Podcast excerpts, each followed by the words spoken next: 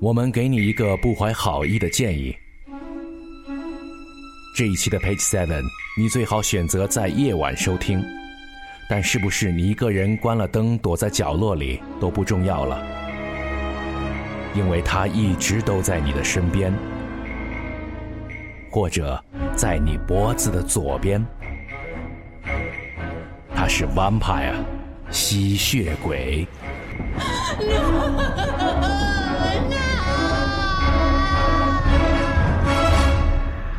Page Seven，夜访吸血鬼。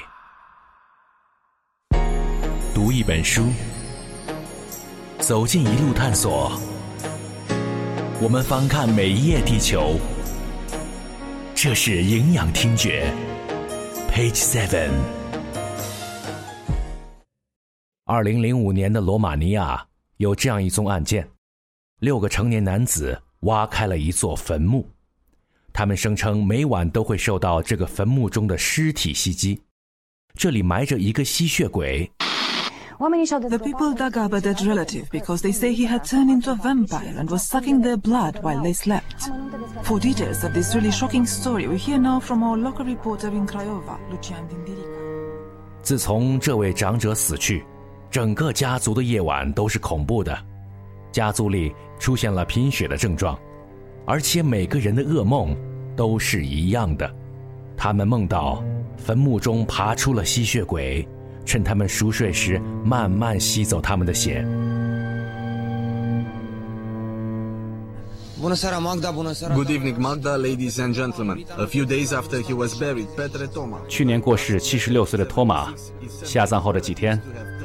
亲戚们指他变成了吸血鬼，晚上会来吸他们的血。他们说自己变得很虚弱，几乎无法走动，所以他们决定将他挖出来。死者的亲家连同一些朋友，带着刀子、斧子和镰刀，打开了托马的棺材。His hands were down by his body, and there was blood all around the mouth. 这六位男子和全家族于是决定要挖开这座坟墓，他们要看看坟墓里究竟是什么。坟墓被打开了，他们被眼前的一切惊呆了。尸体不仅没有腐烂，而且头发在继续生长，指甲变长了，嘴角还有鲜血。这一切。让家族决定以传统的方式杀掉这个吸血鬼。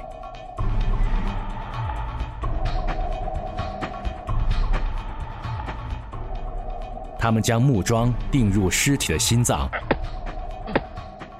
然后将其焚烧。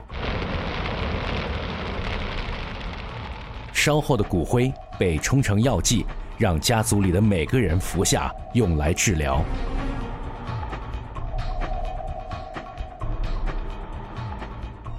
虽然这件事情听起来很离奇，但它毕竟还是发生了。就连死者的女儿也赞同这样的做法。她相信自己的父亲已经变成了吸血鬼，只有这样，他的灵魂才能得到解救。这个真实的事件来自于今天的现代世界。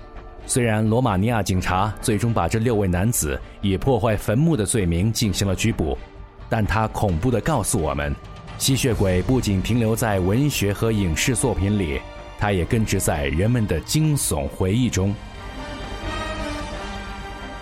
Vampire 吸血鬼也存在于现实世界吗？他们是迷信还是超自然的力量？他们在哪里？他们是谁？如果我真的知道这一切，那是不可能的。但 Page Seven 会带你无限接近真实的答案。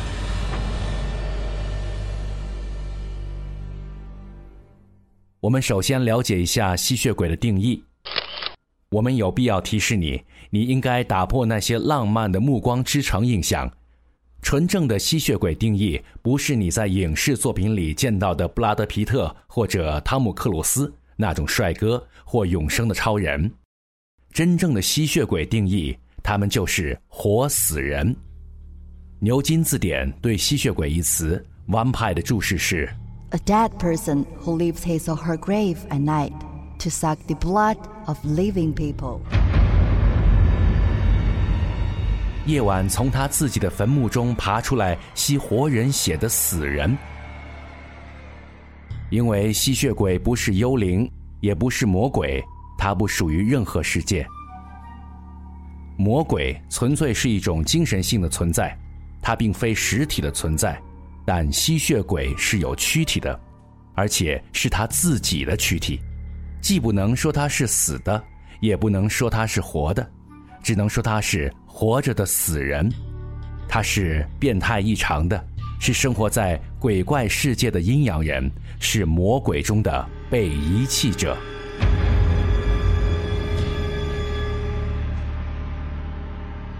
吸血鬼是欧洲文明的产物。用欧洲文明的宗教色彩来看，在阴暗邪恶的魔鬼幽灵世界中，再没有比吸血鬼更可怕、恐怖、令人憎恨的东西了。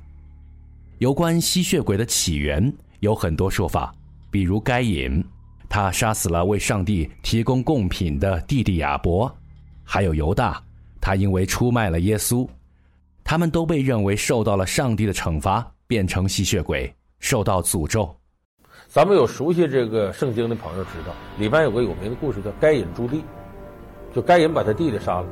这两个人呢，该隐呢是农民，种地；亚伯呢是牧民，放羊啊放牛。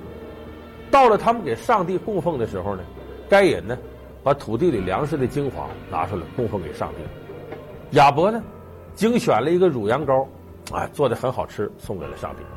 结果上帝呢很爱吃亚伯的东西，不爱吃该隐的东西，该隐就非常嫉妒。于是该隐跟亚伯说：“走，咱们上野外去，把他弟弟弄到野外去，就把亚伯给杀了。”我们都知道犹大出卖了耶稣，因为三十块银币就把耶稣出卖了。那么犹大出卖了耶稣之后呢，他的良心上也受不了谴责，在日落之前呢就上吊自杀了。上帝为了惩罚他，也是你只能在黑夜里待着。你世世代代被人类诅咒，就跟我刚才说该隐的下场差不多。所以我说犹大是第一个吸血鬼。而最早的传说版本要追溯到女妖莉莉丝。翻看十世纪成书的变希拉的字母，莉莉丝是亚当的第一个妻子，世界上的第一个女人。有一天，亚当和莉莉丝。因为尊卑问题吵架了。原文是：莉莉丝说：“我不可在下。”而亚当说：“我当在上，不可在你之下；你当在下，我在你之上。”根据神话家的描述，这段话隐喻的是男女的性交姿势。莉莉丝违背了上帝安排的性别秩序，并且私自离开了伊甸园。最终，上帝为亚当造了另外一个女人——夏娃。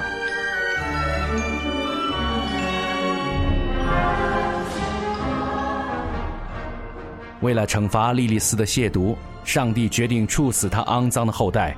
而莉莉丝为了报复，与野兽和魔鬼生下后代，并且做了撒旦的情人。还要在深夜时吸走成年男人的精液。中世纪时，人们正是用这个故事来解释梦遗现象的。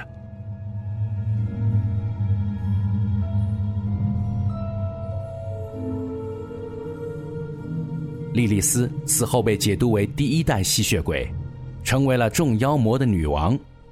这种说法为吸血鬼的起源增加了性的因素。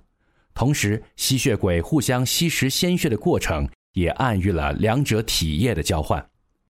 在狩猎魔女盛行的年代，由于她在基督教中堕落女妖的形象，女巫把莉莉丝当做了保护神，人们认为是她发明了黑魔法，她也是世界上第一个魔法师，因此在众多的咒语和魔法文章中出现。读一本书。走进一路探索，我们翻看每一页地球。这是营养听觉，Page Seven。我们继续沿着恐怖的起源，往真实的历史中去找吸血鬼，他们是谁？女巫与魔鬼的后代。一五九零年，里昂出版亨利·保古埃的一本书《论巫术》。里面记录吸血鬼是魔鬼与女巫交媾后的产物。也许是因为莉莉丝是女巫的保护神，所以魔鬼认识女巫，他们化成人形，与女巫生下了有邪恶血液的后代。原因很简单，女性比男性更容易受到诱惑，因此很容易陷入魔鬼的网络。女人在道德上比较软弱，所以教会屈服魔鬼的诱惑，就像伊甸园里的女人一样。书里的说法简单清楚，她们必须要被处死，这是根据上帝的律法、民法和帝国法，以及所有基督教国家的自治法。他们说这是最严重的宗教犯罪，因此女巫必须接受审讯。如果法庭判定有罪，就一定要被处死。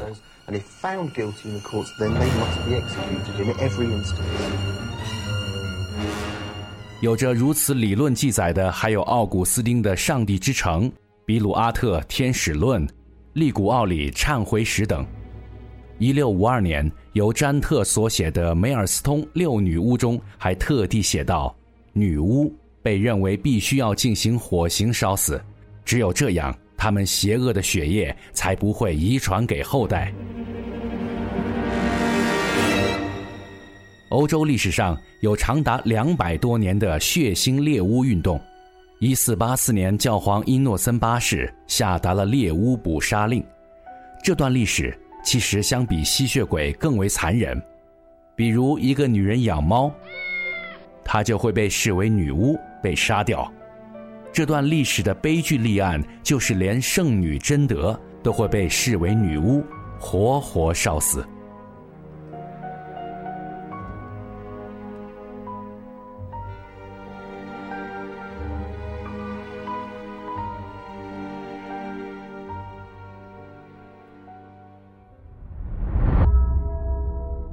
生前被逐出教会的人。生前被教会逐出的人，死后会变成吸血鬼。逐出教会是教会里最严重的惩罚方式，这表明这种人违背了神的旨意，犯下了很重的罪行。大主教会用一句最残酷的诅咒来逐出这样的人：“但愿大地都不会接受你，因为死亡被看来是上帝赐予人的奖赏，让你长眠。”安放自己痛苦的心灵。如果你的尸体不被大地接受，无法腐烂，会被看成永远无法安息。